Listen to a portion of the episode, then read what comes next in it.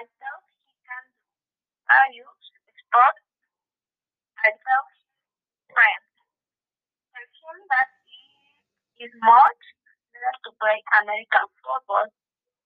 He does not attract much attention. He wasn't sure this sport could play it well. But after so much thinking about it, he tried to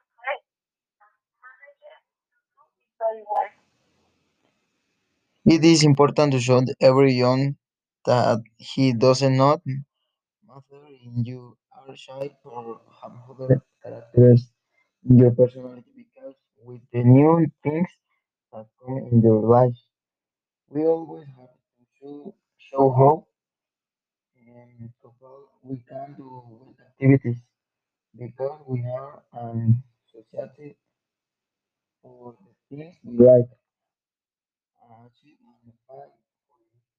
always.